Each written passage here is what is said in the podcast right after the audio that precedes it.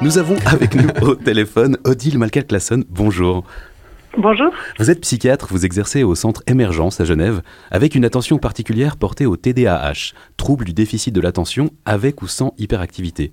Est-ce que vous pouvez nous expliquer en quelques mots, euh, pour, les, pour les néophytes que nous sommes, ce que c'est vraiment un TDAH euh, alors le TDAH, c'est un trouble, euh, donc comme vous avez dit, qui touche essentiellement l'attention. En fait, il y a, trois particularités. Ça, donne, disons, il y a trois grands groupes, si vous voulez, dans, dans le TDAH, c'est-à-dire qu'il y a ça touche à l'impulsivité, donc ça augmente l'impulsivité, ça touche aussi à l'attention, donc du coup de l'inattention, et puis aussi à l'hyperactivité. Donc ça, c'est pas forcément le cas pour tout le monde, ils ne le ressentent pas tous, mais enfin voilà, ça, ça peut aussi toucher euh, à l'hyperactivité.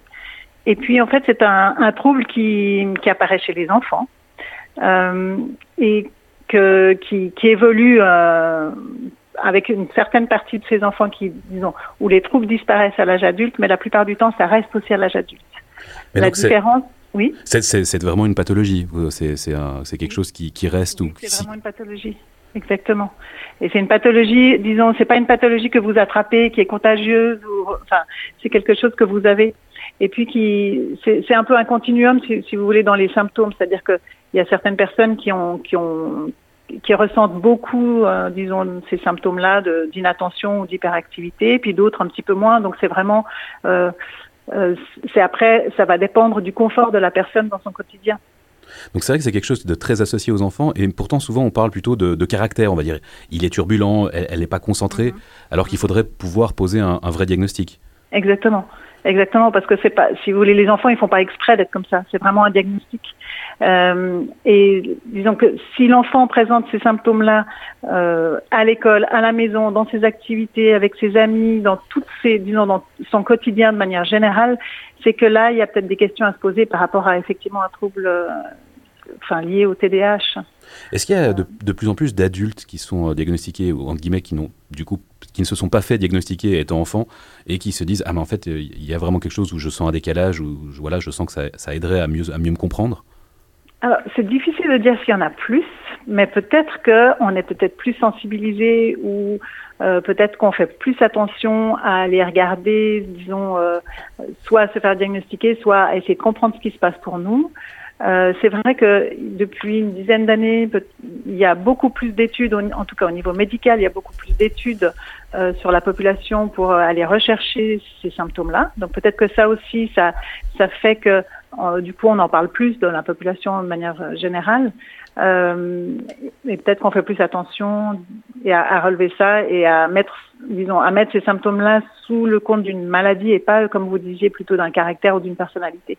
Et ce qui fait que finalement, en fait, on a peut-être un peu moins peur euh, d'un diagnostic parce qu'on sent qu'on pourra être aidé, qu'on pourrait être accompagné. D'ailleurs, comment, comment se passe l'accompagnement dans vos thérapies? Euh, En fait, euh, donc la première, enfin si vous voulez au départ, ben, bon, c'est une consultation générale et puis effectivement les, les patients euh, expliquent un petit peu ce qu'ils ressentent, pourquoi ils viennent et souvent euh, donc le, psychiatre fait regroupement justement euh, avec tous les, les symptômes. par rapport chez l'adulte, c'est plutôt des problèmes d'inattention et d'impulsivité qui sont en première ligne.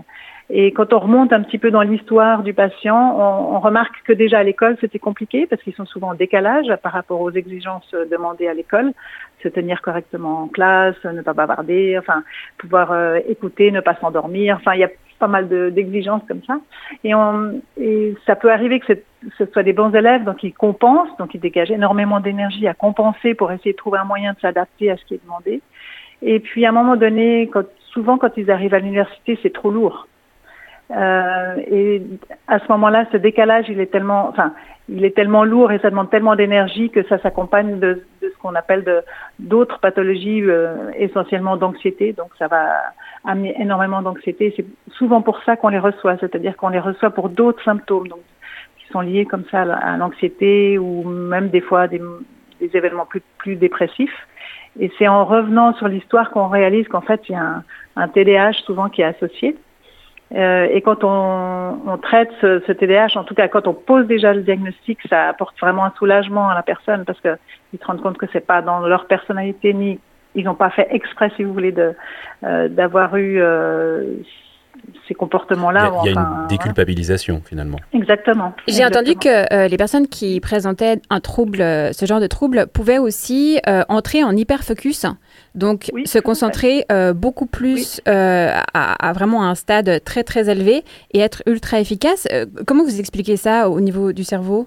Oula Alors, je ne suis pas neurobiologiste, donc je ne vais pas pouvoir vous donner des explications très claires là-dessus, mais effectivement, en fait, le, le TDAH, si vous voulez, ça, euh, ça atteint les, capacités d'attention, c'est-à-dire de, maintenir l'attention euh, sur des, des, sujets ou sur une activité qui n'apporte pas forcément de plaisir particulier, mais qui est plutôt une exigence, comme à l'école.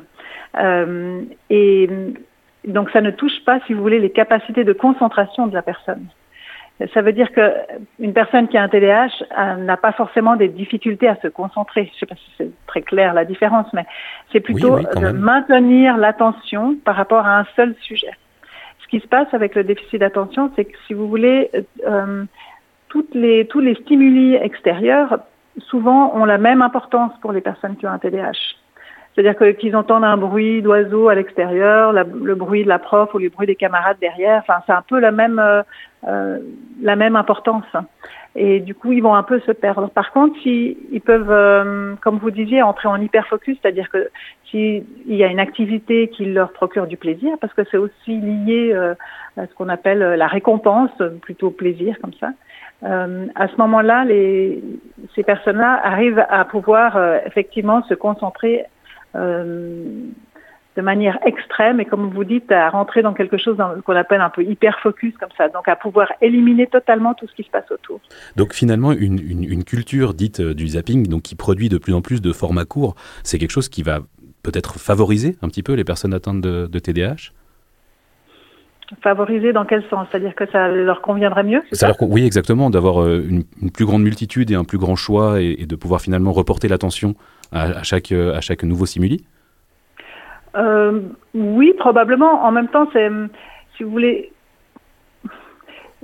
peut-être que comme c'est lié à de la récompense, c'est-à-dire que si les personnes euh, enfin, qui ont un TDAH vont choisir leurs, activités, à ce moment-là, oui, ça va leur, ça leur convient mieux de pouvoir passer d'une activité à une autre, euh, de pas rester pendant euh, plusieurs heures dans, dans, dans la même activité qui, enfin, et peut-être euh, une dernière question, un, poil plus, peut-être un poil plus philosophique, mais d'après vous, est-ce qu'on pourrait envisager de diagnostiquer une société comme souffrant de troubles de l'attention?